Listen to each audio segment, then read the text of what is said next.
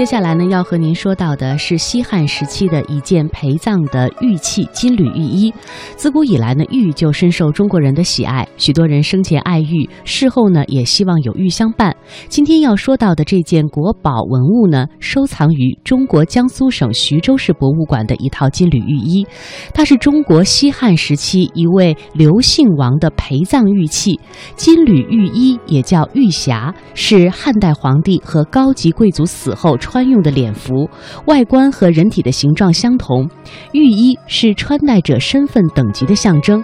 皇帝及其部分近臣的御衣呢，以啊金线缕结称为是金缕玉衣；其他贵族呢是用银线或者是铜线来编造，称为是银缕玉衣或者是铜缕玉衣。西汉时期的金缕玉衣高一点七四米左右，由四千二百四十八片大大小小的玉石组成。这些玉片全部采用上等的新疆和田玉打磨抛光而成，所以表面呢是异常的光亮温润。玉片形状也是多种多样的，它们的面积从一到九平方厘米不等，厚度呃只有一毫米左右。玉片成衣之后排列非常的整齐，对缝严密，表面平整，颜色协调，实在是令人惊叹，反映出了玉师杰出的技艺和达官奢侈的生活。我国目前已经出土玉衣的西汉墓葬呢，一共有十八座。那而金缕衣墓呢，只有八座，其中最具代表性的就是河北满城一号墓出土的中山靖王刘胜的金缕玉衣，它是用一千多克金丝连缀起两千四百九十八片大小不等的玉片，由上百位工匠花了两年多的时间才完成的。那整件的玉衣设计非常之精巧，做工也是非常之细致，这是旷世难得的艺术瑰宝。一九六八年，这件金缕玉衣出土之时，也是轰动了国内外的考古界。我们今天讲到的金缕玉衣呢，是根据人体的体型，分别采用不同样式的玉片连缀而成的，从头到脚连成一体，非常像古代的盔甲一样，拼合的是天衣无缝。那整套玉衣呢，刚刚我们也提到了，晶莹剔透，光亮华丽。那么就是这样一件珍贵的玉衣是怎么被发现的呢？它的拥有者到底是谁呢？这还要从江苏徐州的一座小山和一位老人说起。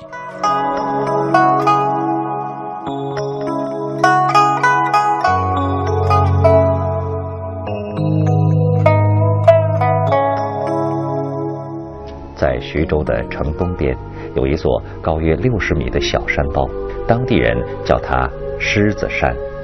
从一九八六年开始。一位老者的身影时常出现在狮子山上，遇到山上有村民在聊天，他就要凑过去听听。只要一有人提到哪里曾经发现过洞穴，他就会马上去看看。这位老者名叫王凯，是徐州西汉兵马俑博物馆的馆长。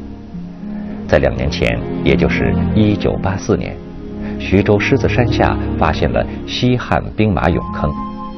根据汉朝的墓葬形制，专家们推测，它的周围一定还存在着西汉时的楚王陵墓。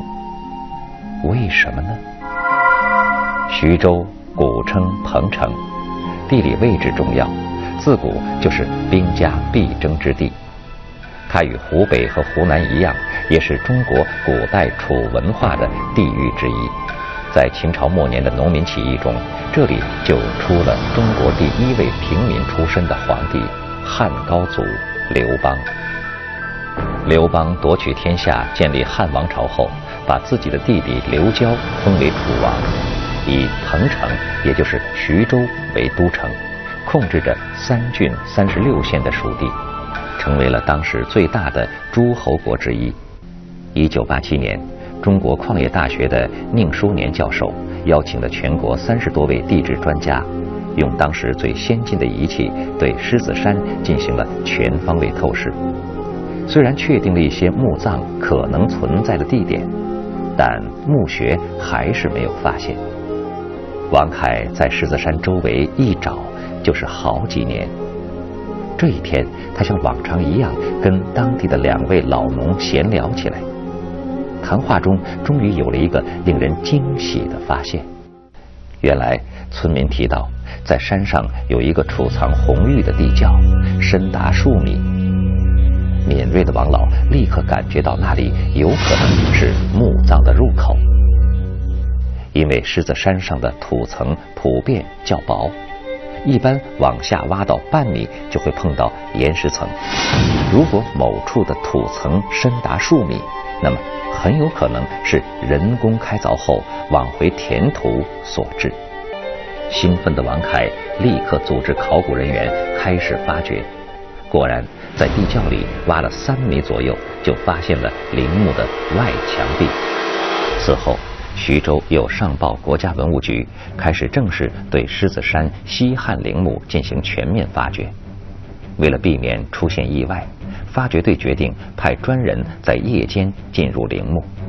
而这个任务就落在了年轻的考古队员邱永生身上。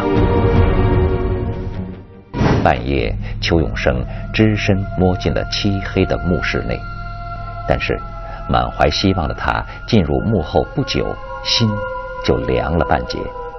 原来，种种迹象表明，早在古时，盗墓贼就已经进入过陵墓，里面的文物很可能早已被。洗劫一空。面对此景，邱永生不免有些沮丧，但还是打起精神，继续在阴森黝黑的墓道中不停地发掘着。就在邱永生有点失望的时候，奇迹却突然出现了。他挖着挖着，突然在一块塞石上，他竟摸到了一块小小的玉石片。难道？墓中还有文物遗留下来吗？这使得心灰意冷的邱永生立刻又振奋起来。接着一块、两块、三块，邱永生在周围不断的发现玉片，数量之多让他兴奋不已。他联想到河北满城中山靖王刘胜墓中出土的金缕玉衣，一个大胆的念头在脑海里闪现出来。难道这就是人们传说的金缕玉衣？不错，邱永生摸到的玉片正是极其罕见的珍贵文物金缕玉衣。值得庆幸的是，当年的盗墓者盗走了墓中的金银财宝，却把金缕玉衣遗弃在墓穴内。年轻的考古队员邱永生只身探墓，在这座已被盗墓贼洗劫过的陵墓中啊。发现了一套金缕玉衣，这对于现场的考古人员们来说是个令人振奋的消息，但疑问也随之而来：这套金缕玉衣的拥有者到底是谁呢？由于在徐州狮子山楚王墓中没能找到证明墓主人身份的物证，所以对于这套金缕玉衣的主人是谁，考古界至今还存在着一定的争议。而争议的焦点主要集中在第二代楚王刘颖克和第三代楚王刘戊的身上，因为这两人的在位时间与金缕玉衣的制作时间大致相同。第二代楚王刘颖克是汉高祖刘邦的侄子，他在位时间非常短，只有四年时间，所以有的专家认为。在这么短的时间内是不可能制作出这么一件精致的金缕玉衣。在汉代，金缕玉衣的完成要耗费大量的人力物力。为此，汉朝皇室还专门在都城长安建立了打磨玉石的部门。狮子山楚王陵中的另一件丧葬用品玉棺，就反映了当时打磨玉石的水平。而作为汉代规格最高的丧葬殓服，金缕玉衣的加工制作更是昂贵。据说，当时一件玉衣所需的费用，相当于一百户中等人家的家产总和。它的价值也由此可见一斑。第三代楚王刘戊是刘盈克的儿子，他虽然在位时间比较长。但是他后来参加了反对汉景帝的八王之乱，属于有罪之人，所以也有专家认为，他死后无法穿戴象征尊贵的金缕玉衣，因此也不能肯定刘戊就是金缕玉衣的主人。狮子山楚王陵曾经被盗，盗墓贼盗走了墓中的金银器，却留下了这套金缕玉衣。对于这种看似反常的现象，专家进行了推测。据史书记载，大约在这座楚王陵墓落成后的一百年左右，一个月光微暗的夜晚，几个盗墓者的身影出现在了狮子山上。他们用巧妙的方法将塞石移开，进入陵墓。可以说，这伙古代盗墓贼进入的是一个奢华的地下王国，里面堆放着各式各样的金银玉器，琳琅满目。面对这么多宝贝，盗墓贼欣喜若狂。他们又撬又砸，等棺椁外的珍宝被洗劫的差不多时。他们又将黑手伸向了摆放尸体的棺椁，只见漆黑的棺内隐约闪现出一件玉匣，它就是金缕玉衣。但是，这时的盗墓贼们却开始迟疑了。原来，当时盗墓贼的目标一般以金银铜器为主，玉器作为皇家象征，是不能随意流通的。而且偷盗后很容易被查出。此外，金缕玉衣虽然价值连城，可却是一件丧衣，这对于当时的人来说是一种忌讳。因此，这伙人合计后决定，只将玉衣上的金线抽走，而将玉片扔下。这也就是出土后的金缕玉衣为什么只有散落的玉片而没有金线的原因。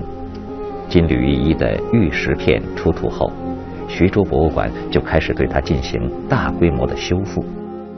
玉衣被发现时已是七零八落，四千二百四十八片玉，只有两千多片是相对完整的。在工作人员和专家的共同努力下，徐州博物馆历时一年零九个月，耗资五十多万元，最终将其复原。重新展现在世人面前。